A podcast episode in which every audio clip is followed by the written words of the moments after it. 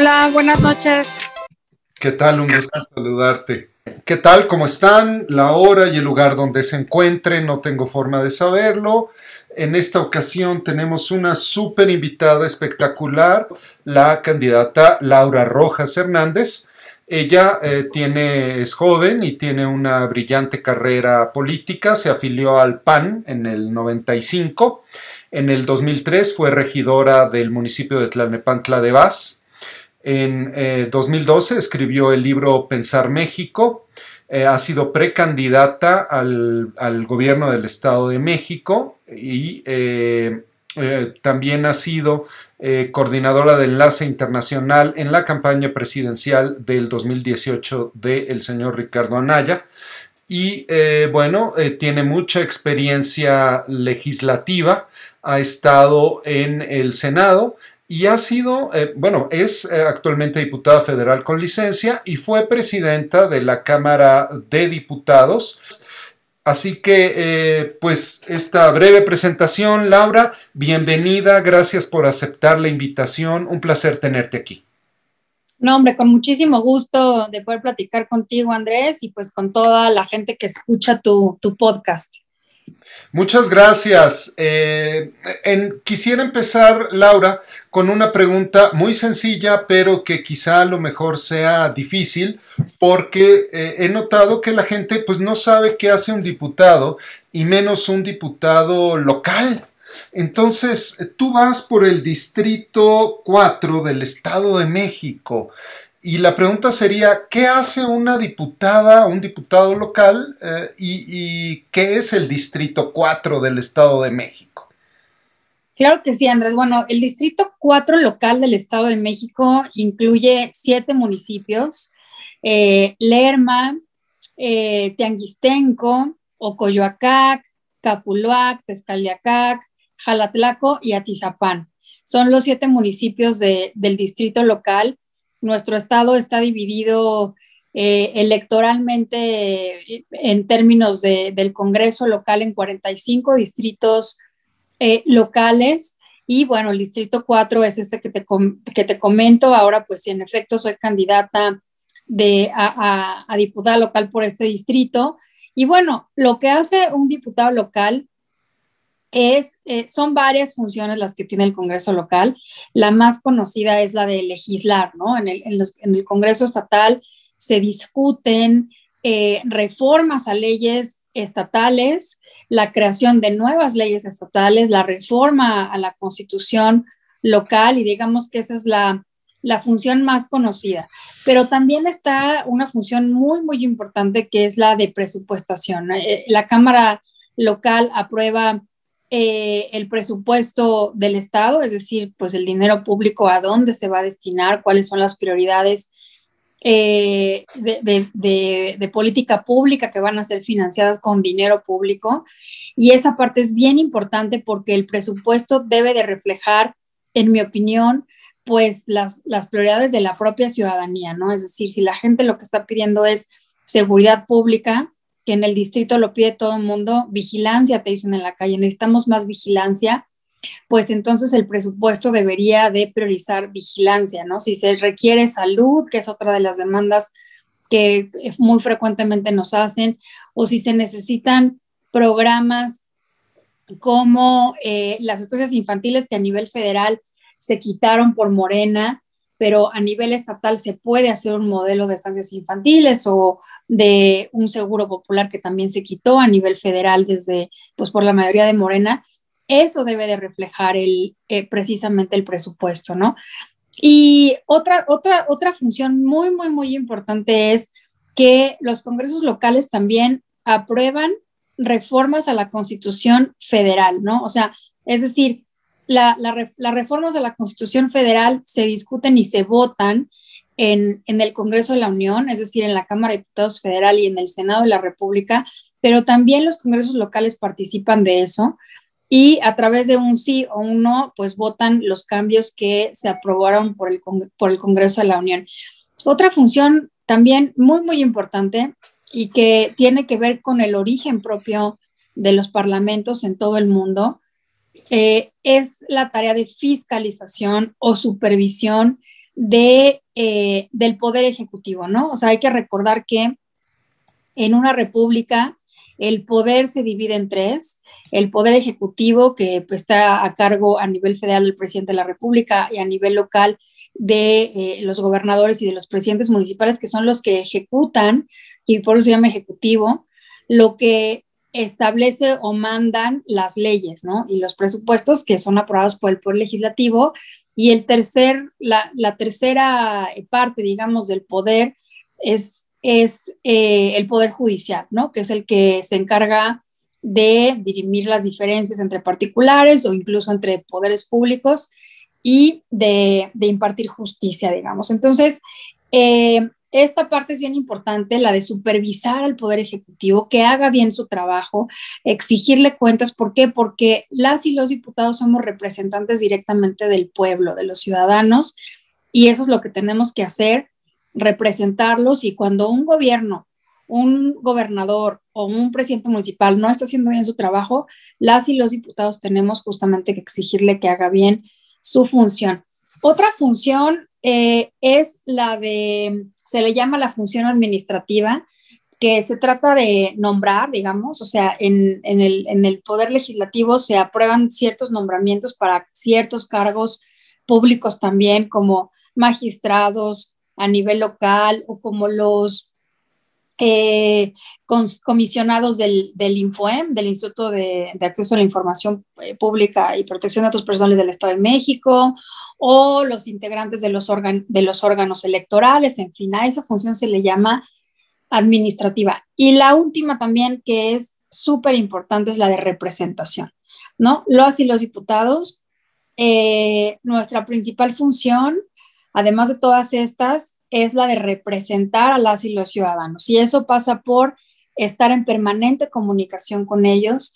Ahorita que estamos en campaña, todos estamos tocando las puertas, este, yendo a presentarnos con, los ciudadanos a sus casas, los vamos a buscar y muchísimos nos dicen, sí, pero una vez que ganan, nunca vuelven a, a regresar acá. Cuando vamos a sus oficinas no nos, ni nos reciben, no están, etcétera. Es una queja eh, abrumadora, digamos. Y ahí eso quiere decir pues que los que han pasado por este cargo han fallado en el sentido de que no están cumpliendo con esta función de representación porque no hay representación sin comunicación permanente con los ciudadanos. Entonces, es un resumen, digamos, de, lo, de las funciones o de lo que debe hacer un diputado o una diputada. Wow, no, bueno, pues me has abierto, nos has ampliado aquí el panorama y como dicen en España, has abierto varios melones de los cuales quisiera este, ir probando de uno en uno. Y, y, bueno, tengo que comentar, porque me dio mucho gusto que conseguí tus datos eh, que están en redes sociales, debido a que mi hijo te contactó en, en Facebook y al, a los tres días lo citaste a, tres cuadras de, de, la casa. Entonces, eh, también debo reconocer que con ningún otro candidato le ha pasado a mi hijo esa situación, ha citado a varios. Así que, pues de entrada, darte las gracias y después te contacté y aceptaste hacer el podcast em, eh, sin, conocerme, vaya, este, nos saludamos aquella ocasión que fue mi hijo a, preguntarte, pero bueno, pues eh, me parece muy interesante la perspectiva que le has dado a tu campaña de apertura y, transparencia, espero que siga así cuando ganes. Eh, en fin.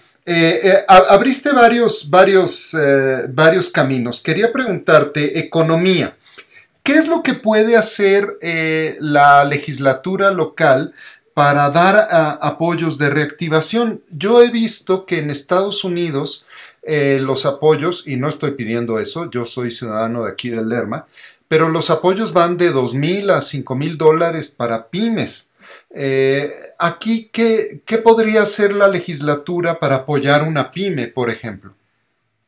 Mira, exactamente lo mismo. Yo digo que no hay que eh, inventar el hilo negro ni el agua tibia. Eh, hay muchísimos ejemplos en, otros países, desafortunadamente, de, cómo se destina presupuesto público para apoyar, eh, bueno, digamos, en la pandemia, ¿no? Hubo muchos apoyos de este tipo para que las empresas, sobre todo las pequeñas, las micro, pequeñas y medianas empresas, sobrevivieran, que no tuvieran que despedir a, sus trabajadores, a sus colaboradores, o que pudieran eh, pues simplemente eh, mantenerse vivas eh, durante el confinamiento que detuvo la economía en, pues casi totalmente, ¿no? Aquí no, no se quiso hacer, esto lo estuvimos peleando sin cansancio desde la Cámara de Diputados Federal y, no se logró. O sea, hubo una negativa absoluta por parte de la mayoría eh, de Morena. Ahí sí toda la oposición estuvimos juntos diciendo no podemos dejar morir a, los, pequeños emprendedores que son además los que generan la mayor cantidad de empleos formales en este país, ¿no? Y se les dio la espalda. Entonces, ¿ahora qué sigue? ¿No? Esto ya, pues esa batalla se perdió este, en el Congreso Federal, pero ¿ahora qué sigue? Lo que sigue es precisamente cómo podemos rescatar los empleos, o mejor dicho, recuperar los empleos perdidos y cómo podemos detonar la generación de nuevos empleos. Y es muy sencillo.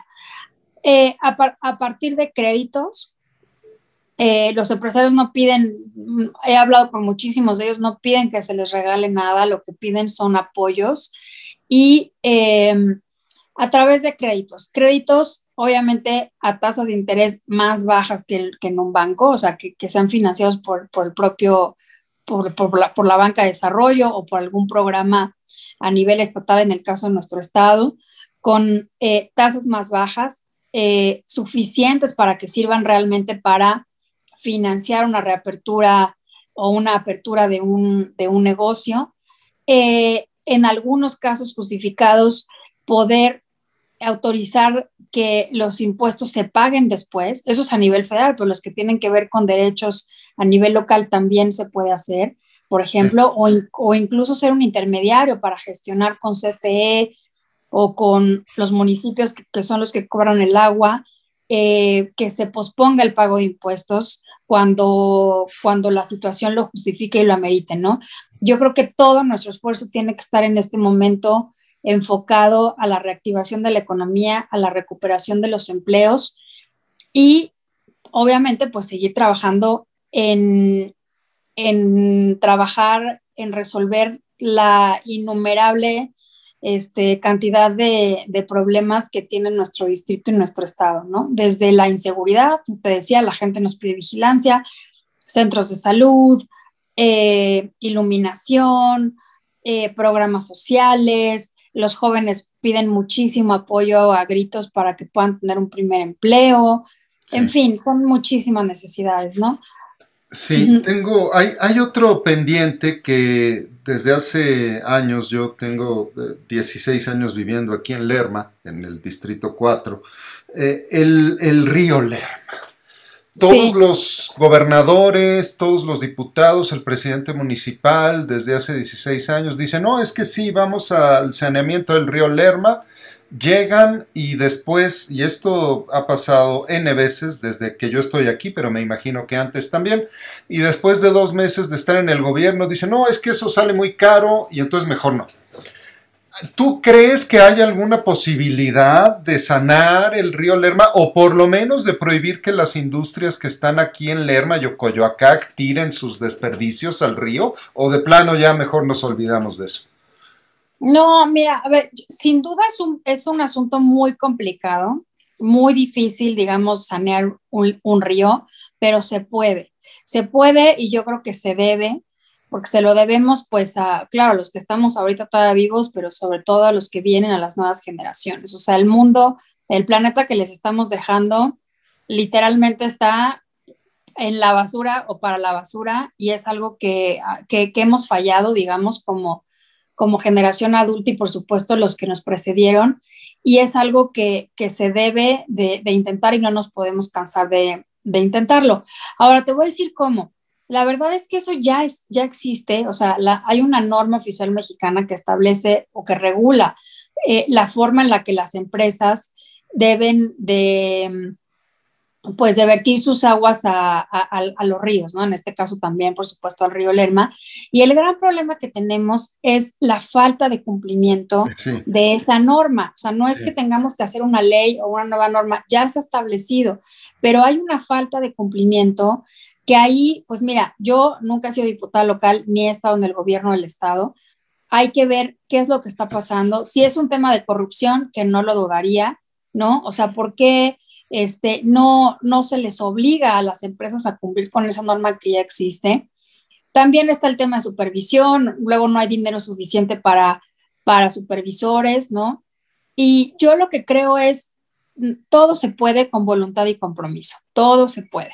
Entonces, eh, sin duda es uno de los grandes temas de nuestro distrito y de nuestro estado, es nacional, o sea, el Río Lerma este, llega hasta Sinaloa, entonces es un, y pasa por Jalisco, entonces es un problema nacional que debería de ser del primer orden y que en efecto ni los diputados federales, ni los locales, ni los gobernadores, ni los, ni los alcaldes han resuelto, pero que no podemos eh, rendirnos ante eso, ¿no? Entonces sí, yo lo tengo clarísimo y pues en lo que yo pueda está ahí todo mi compromiso por, por impulsar el saneamiento del río.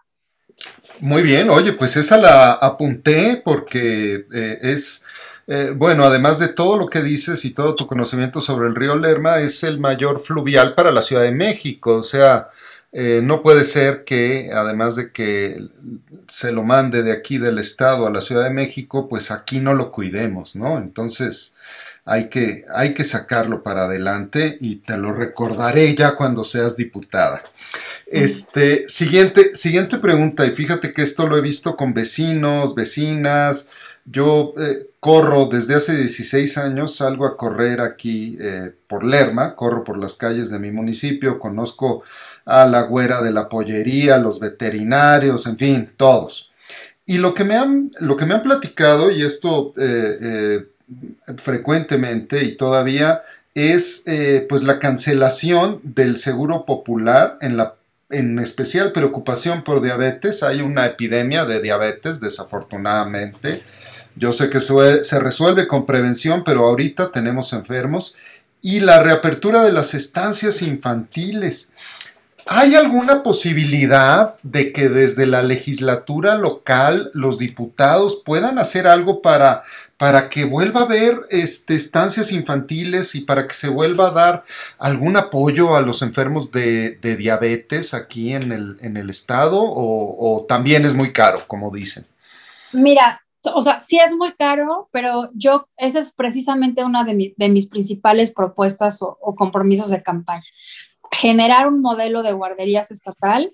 Si es que a nivel, si es que a nivel federal no se restituye ese, ese modelo, tenemos que eh, a nivel estatal generar ese modelo de estancias infantiles o guarderías públicas para que todas las mamás que tienen hijos pequeños tengan un lugar seguro eh, en donde dejar a sus, a sus hijos e hijas y que estos a su vez pues, estén en un lugar no solo seguro, sino en donde coman bien y en donde se desarrollen en esa etapa tan, tan importante para las niñas y niños como es la primera infancia. O sea, la primera infancia es la etapa de la vida más importante de cualquier ser humano.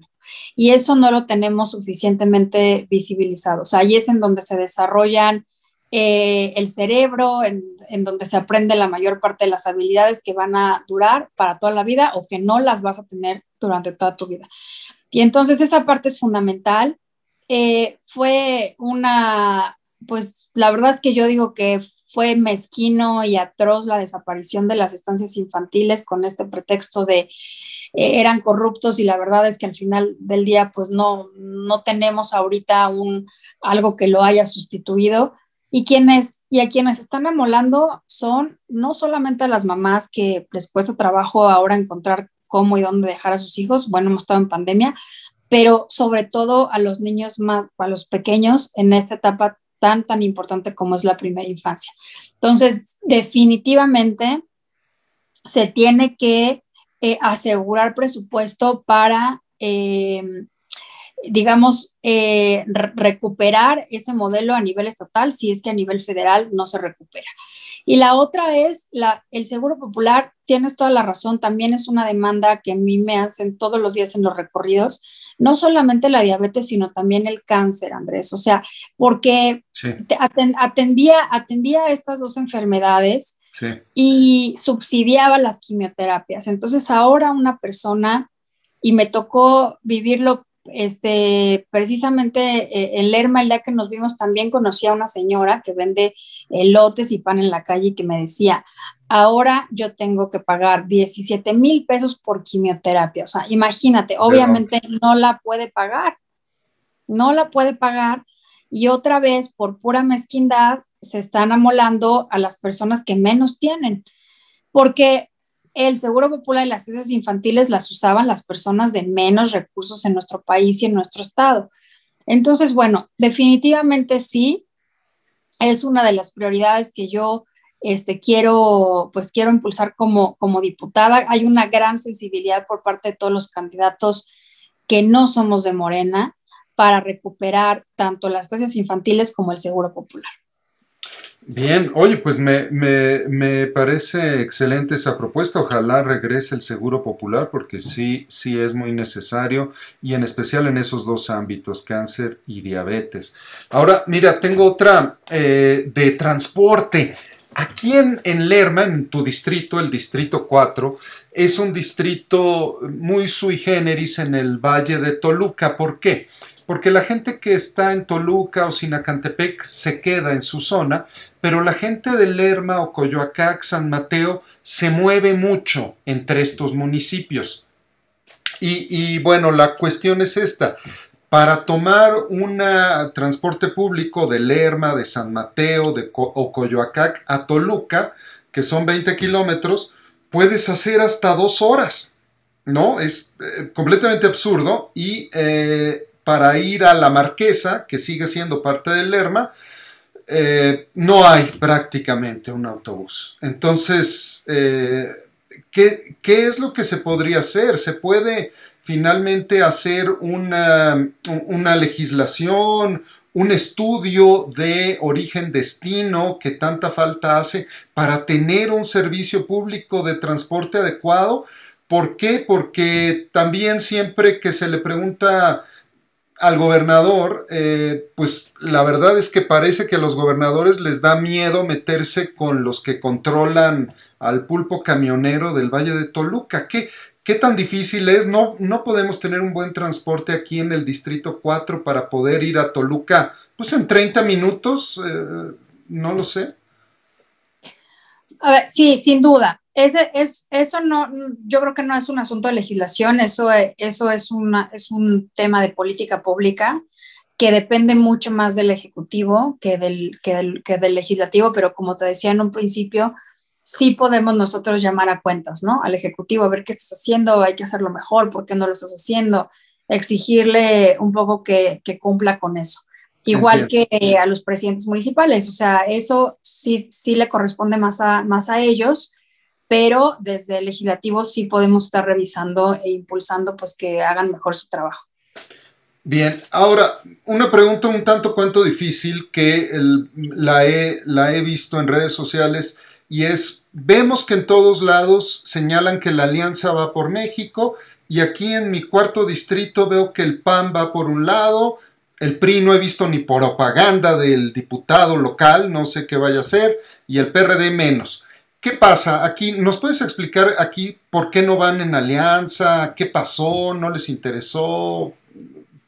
¿Qué sucede? ¿Qué le dirías al, elector que está confundido eh, con este tema de va por México y ve que no, no aquí en, su distrito no es así? Sí, bueno, en efecto, en el distrito 4 y, y, y para la diputación local, para la diputación federal, que es el distrito 23, prácticamente son los mismos municipios. Y las presidencias municipales de este distrito no se, no se logró la alianza. Honestamente, yo no sé por qué, yo no estuve a cargo de esas negociaciones. Fueron negociaciones que se hicieron entre las dirigencias de los partidos políticos a nivel estatal y hubo lugares en donde sí dijeron, en este sí vamos una alianza y en este no. Entonces, bueno, no. En efecto, en efecto vamos solos. Creo que atienden esta, esta, esta decisión creo que atiende mucho más a dinámicas eh, locales que, que, otra cosa, pero, pero así sucedió. Entonces, en efecto, vamos solos, estamos compitiendo en este caso, eh, yo creo que los competidores más fuertes somos el PRI, el, el, que era, bueno, el, el que es el presidente municipal con licencia de Lerma, Jaime eh, Margarito, que es el actual diputado local por Morena, que en el 2018 ganó, yo estoy segura que ganó por el efecto de López Obrador, y yo por el PAN. Yo creo que nosotros somos los tres candidatos más fuertes que estamos compitiendo por la, por la diputación local y en efecto vamos separados, ¿no? Muy bien, muy bien. Qué bueno, hay que, hay que dejar claro que en este distrito van separados y hay que votar eh, diferente. Y bueno, Oye, nada, más, rápido quisiera destacar, ya que estaba hablando ahorita de los candidatos, yo quisiera destacar que en este distrito, lo, que, en, este distrito local soy la única candidata mujer. Y creo que eso es un, eso es un gran diferenciador de cómo el PAN eh, pues apostó en este distrito por, por postular a mujer. También el Distrito Federal, la candidata es mujer, Cecilia Barberó, y tenemos en el distrito varias candidatas a presidentas municipales, por ejemplo en Ocoyoacac, que está Ale Maximino, pero también este, en Atizapán, también en, en Jalatlaco, son, son mujeres, ¿no? Entonces el PAN ha apostado muchísimo por nosotros las mujeres. Em, y además, bueno, pues en mi caso ya lo dijiste tú y modestia aparte, pues sí tengo una gran, gran experiencia como legisladora a nivel federal y también he tenido mis experiencias en, en, administraciones locales. Y entonces, bueno, yo sí creo que es un, un, un plus o una diferenciación importante porque, eh, y aquí me, me, permito hablarle a las mujeres, si me permites, cuando está demostrado, porque lo demostramos en la legislatura federal, que esta vez que por primera vez hubo eh, la mitad de mujeres, sí. eh, se avanzó muchísimo en la agenda de derechos a favor de las mujeres y de las niñas, cosas que, en las que estábamos súper rezagadas, rezagadas en el, y rezagados en el país, las pudimos sacar adelante en, en tres años simplemente por el hecho de tener más mujeres como diputadas y senadoras. Simplemente el hecho de que por primera vez en la historia el Congreso de la Unión fue presidido al mismo tiempo por dos mujeres, eh, que fue eh, en, mi año precisamente como presidenta de la Cámara de Diputados, y al mismo tiempo eh, Mónica Balboa en el Senado. Eso nunca había pasado en la historia del país, o sea, imagínate. Entonces, es un momento, es el momento de las mujeres, de que por así que hasta que nos hizo justicia la revolución, ¿no? De poder ejercer nuestros derechos políticos a plenitud, pero sobre todo de poder trabajar para las otras mujeres en temas en, las, en los que estamos en la lona, como las violencias. El Estado de México sigue siendo el primer lugar estatal en feminicidios, en violencias domésticas. No tenemos suficientes refugios para mujeres violentadas. la impunidad está tremenda. El machismo, la desigualdad salarial, esta falta de apoyos, como te decía, como las estancias infantiles que hacen que las mujeres no puedan salir a trabajar o, tengan que dejar de estudiar. Entonces, bueno, yo sí quisiera resaltar eso y hablarle a las mujeres del distrito que me den la confianza porque desde ahí de verdad que vamos a hacer también un trabajo muy importante para las mujeres y las niñas y los niños.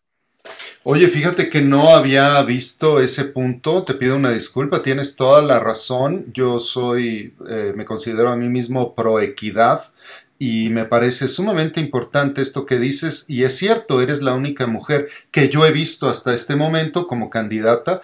Estoy convencido y seguro que Morena y el PRI no tienen candidatas, así que eh, gran, gran, gran punto. Todos son hombres y hay que, hay que romper el pacto porque eh, es una cuestión de justicia. No podemos ser un país justo si la mitad de la población, que son las mujeres, no tiene acceso al poder desde su ejercicio.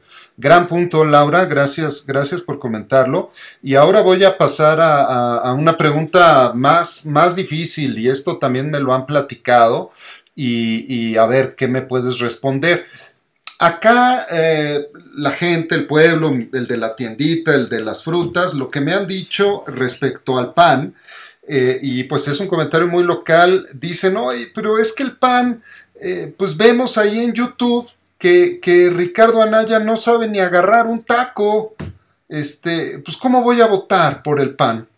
¿Por qué habría que votar por el PAN? ¿Qué me, qué me puedes decir? Si ¿Sí, conoce el PAN las necesidades de la gente, ¿qué le dirías a aquel, a aquel elector que no está convencido de votar por el PAN? Mira, yo, yo le diría al, al, a los ciudadanos del Distrito 4 que no están convencidos de votar por el PAN, que vean Whisky Lucan, que vean eh, la, la, alcaldía Benito Juárez en la Ciudad de México, que vean Chihuahua con Maro Campos, que vean Aguascalientes, o sea, que vean otros municipios eh, y gobiernos estatales, Guanajuato, por ejemplo, no Querétaro, que, están, que han sido gobernados por el PAN durante los últimos años y que vean las enormes diferencias que hay eh, en, en, calidad de vida. Yucatán, ¿no? Mérida, por ejemplo, ¿no? Que son lugares en donde el PAN ha gobernado eh, durante ya varios años y que la calidad de vida es mucho, mucho, mucho mejor, desafortunadamente, que en los municipios, que en muchísimos municipios del Estado de México, estoy enfocada al Distrito 4, pero dime el municipio que quieras en el Estado, ¿eh? o sea, estamos súper fregados de todo a todo. ¿Y por qué? Y, lo voy a, y voy a ser muy sincera, ¿eh? No porque no haya recursos, porque hay una tremenda corrupción de, de, de, de, gobiernos municipales y una tremenda indolencia de los diputados locales y federales de esos distritos y al final del día pasan los años y los años y los años, 20, 30 años, y la gente sigue sin calle, y la gente sigue sin luminarias, o sea, sin, luces en la calle, y la gente sigue sin policía, sin vigilancia, sin patrulla. Entonces, la verdad es que da mucho coraje, o sea, a mí me da, yo estoy verdaderamente enojada de caminar las calles y de ver cómo la gente se asoma de su casa, no, en San Pedro Tultepec, o sea, sí. no, te, no, nos vamos muy lejos. Sí. Este, está, está buena la avenida principal donde están lo, los vendedores de muebles, pero, al, pero te vas una calle para atrás sí. y, y, no hay pavimentación y la es gente correcto. se inunda y no puede salir de sus casas. Entonces tú dices, ¿cómo es posible que en pleno siglo XXI, después de 9, 12, 15 años de gobiernos, y aquí sí, aunque vayamos en alianza en lo federal, lo tengo que decir, del PRI a nivel municipal, no les hayan podido poner la calle, no les hayan podido poner luminarias. Y entonces yo le quiero decir a la gente que nada más eche un vistazo, no tienen que viajar, que vean, que busquen las páginas de internet este, de los gobiernos o que pregunten de gente que vive en otros municipios cómo vive la gente en donde gobierna el PAN. Y es una diferencia. O sea, Mérida es la, la ciudad eh, más segura del país y ahí el PAN tiene gobernando muy buen rato. Whisky Lucan es el gobierno mejor evaluado del Estado de México y ese sí está pegadito a Coyoacán, ¿no? Sí. Y muy cerca de Lerma, ahí sí lo podemos ver. Este. Pues y, Querétaro, ¿no? Querétaro, Querétaro, es muy emblemático, ¿no? Querétaro, Guanajuato ha tenido problemas de inseguridad recientemente, desafortunadamente, pero los niveles de desarrollo económico son muy, son muy importantes. Querétaro, ¿no? Te decía Chihuahua con Maru Campos, que ha hecho un gran gobierno municipal y va a ser gobernadora, estoy segura. Yo les, yo les diría, este, que, que, que, pues que se atrevan, que nos den la confianza, que se arriesguen. La decisión es muy fácil, Andrés. La decisión está en las manos de la gente y lo único que tienen que elegir es o sigo con los mismos o me arriesgo a un cambio que no es un salto al vacío porque ya hemos dado como panistas resultados probados. En estos lugares no te estoy diciendo. Bien, oye, y una, voy a aprovechar una pregunta más porque ahora platicando de política llega a mi mente. Hace una semana, algo así, 10 días, hubo unas inundaciones en Metepec y San Mateo Atenco. Y en, uh -huh. en Facebook, Twitter ponían, eh, y bueno, ¿y dónde está el gobernador? Y otras personas contestaban de manera sarcástica, eh, no lo molestes, déjalo en su departamento de Interlomas. Y, bueno, es broma, pero eh, ya llevamos creo que cuatro años del gobierno de Del Mazo y no hay nada más que tarjeta rosa. O sea, si no te tocó tarjeta rosa, no esperes nada del gobierno priista de Del Mazo. ¿Cuál sería tu, tu, opinión? ¿Por qué no está haciendo nada el gobierno? ¿Por qué deja que, que, que, las políticas federales se apliquen? ¿No, no, no levanta la voz? ¿Qué, qué, qué pasa? ¿Hay algún eh, ¿Hay algo que se pueda hacer desde el Congreso local? Y pues, ¿cuál sería tu opinión respecto a la nula, nulísima actividad del, del gobernador, del Ejecutivo Estatal? Mira, yo coincido contigo. Yo creo que siendo el Estado de México una entidad tan importante como, como lo es, somos, somos el, estado más poblado, eh, del país, tenemos el segundo este, PIB, es decir, el Producto Interno Bruto más grande del país, o sea, somos una, una entidad eh, grande, poblada, con potencia, importantísimo, y tenemos un gobernador que creo que, pues, no sé, a veces da la impresión de que está escondido, ¿no? ¿Por qué? Yo creo que eso habrá que preguntárselo a él si soy diputada local, se lo estaré preguntando o le estaremos exigiendo desde, desde la Cámara local, pues que, que se vea más, o sea, que se vea más la, la, la, actividad del gobierno estatal. Hay que recordar que en el Estado de México también tenemos una mayoría de Morena en el Estado, ¿no? Entonces, eh, pues yo no sé si le tiene miedo a esa mayoría de Morena, no sé si le tiene miedo al presidente, no sé, pero en efecto coincido contigo en que creo que nuestro gobernador y en general el gobierno del Estado debió de haberse visto más y sobre todo en la pandemia, ¿no? Luego nos llegábamos a enterar de, sobre todo, este, no sé, la gente que vive en el Valle de México, pues también luego se entera más de las cosas por el gobierno de la Ciudad de México que por nuestro propio gobierno, ¿no? Y eso creo que, eso creo que tiene que cambiar. Y pues sin duda, como te decía, es una función del, de, los, de las y los diputados locales exigirlo mira, voy a aprovechar con una última. Voy a robarte tres minutos más porque esta sí me, sí me preocupa. Eh, enfrente de, de, Lerma está, como tú bien lo dijiste, el municipio de Atizapán, que no hay que confundir con Atizapán de Zaragoza, que está ya en el, en el norte del estado. Este es Atizapán a secas, en el estado de México. Y ahí es, eh, eh, lo debes de saber, es donde más decesos, más muertes por habitantes vas en la, en la pandemia. O sea, es el estado que está, el municipio que tiene la peor crisis en, en, debido a la pandemia y no hay ni una sola política pública para apoyar a la gente. Yo me di una vuelta y, bueno, es un muerto por cada 75 habitantes, cuando la segunda tasa de muertes, que es la, eh, alcaldía de Azcapotzalco, es una muerte por cada 270 habitantes. O sea, hay una verdadera crisis en Atizapán al grado, y yo fui el, el día sábado, que las funerarias ya vendieron todos los féretros. O sea, este, hay escasez de féretros. Eh, eh, ¿Qué se puede hacer? ¿A poco no se puede hacer nada para, para apoyar a, nuestros eh, vecinos de, de aquí, de, de, Atizapán, que pues están muriendo como moscas por el COVID? Sí, Andrés, a ver, la respuesta es sí se puede hacer. O sea, a, cualquier problema que tú me digas, claro que se puede hacer algo, siempre se puede hacer algo. A veces, ciertamente, desde el gobierno, no, los recursos no son infinitos hay, este, hay, hay a veces eh, limitaciones que a lo mejor no permiten resolverle todo a todas las personas, pero de que se puede hacer algo, siempre se puede hacer algo. Y aquí la, gran pregunta es, ¿dónde están las autoridades municipales? O sea, esto nuevamente, y es y es bien importante recargarlo, resaltarlo, no por lavarnos las manos, sino porque la ciudadanía tiene que saber a quién pedirle qué cosa. Y este tipo de asuntos le corresponden al gobierno, a los ejecutivos, al gobierno municipal, al gobierno estatal, al gobierno federal. Y, aquí la gran pregunta es, ¿dónde han estado las autoridades actuales? ¿Dónde está el presidente, presidenta municipal de nuestros municipios? ¿Dónde está el gobernador? ¿Dónde ha estado el presidente de la República? Bueno, el presidente de la República ha sido el primero en decir, pues no, no sirve el cubrebocas, luego sí sirve, luego me voy a poner la vacuna, luego no me la voy a poner, luego, o sea, o sea, ha sido una inconsistencia por parte de las autoridades en el manejo de la pandemia, pues que por eso tenemos un montón de gente que primero decía que el COVID no existía, cuando, y luego que para qué se pone el cubrebocas. Hoy día los recorridos, muchísimas personas veo sin cubrebocas. Sí.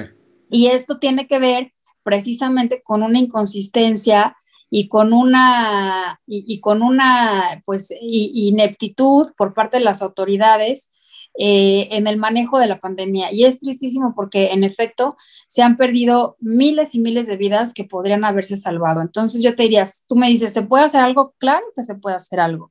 La gran pregunta es, ¿por qué no se ha hecho? ¿Y quién, no, le y quién no lo ha hecho?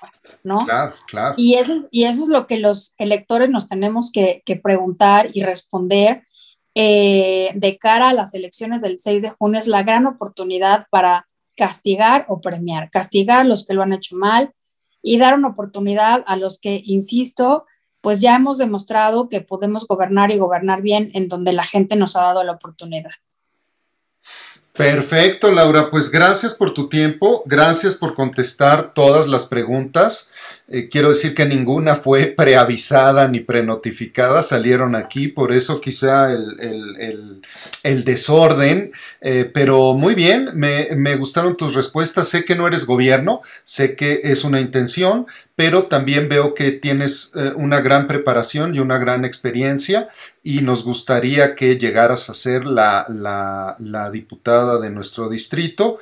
Eh, pues gracias nuevamente y si tienes algo que agregar, un último mensaje, adelante. No, pues agradecerte, Andrés, por esta enorme oportunidad de, poder dirigirme a, quienes te escuchan a través de este podcast. La verdad es que yo lo valoro muchísimo porque, porque también creo que se tiene que hacer mucha didáctica de la política, como, o sea, reflexionar como ciudadanos, cuestionarnos, y, y estos espacios ayudan muchísimo. Entonces, te felicito también porque creo que estás haciendo tu parte como ciudadano y eso siempre se reconoce y se agradece. Y, y mi, última, mi último comentario a, a, los oyentes sería, eh, sé que hay muchísima enojo, desencanto, decepción, eh, frustración, ya la gente te dice que ya no sé ni a quién irle porque ya este, pasó el PRI, pasó Morena y, en su momento pues también el PAN gobernó a nivel federal.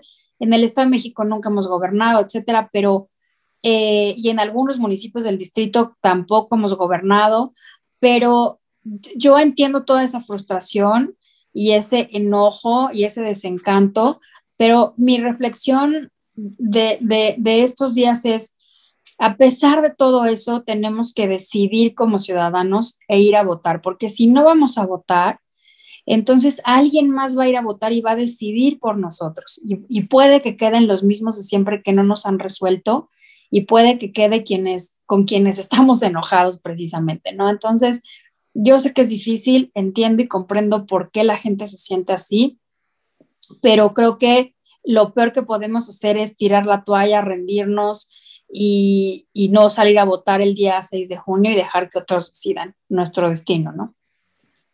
Muy bien, muchas gracias. Ella es Laura Rojas, candidata a diputada por el Partido Acción Nacional, Distrito 4, Estado de México, la mejor de las suertes y esperamos volver a platicar contigo cuando ya hayas ganado para que nos detalles eh, la estrategia de Acción Nacional para servir de contrapeso en el gobierno del Estado. Así es, Andrés, muchísimas gracias por la oportunidad. De nuevo, mil gracias, estoy a la orden y seguimos en contacto. Seguimos en contacto, que tengas muy buena noche. Igualmente, hasta luego. Hasta luego.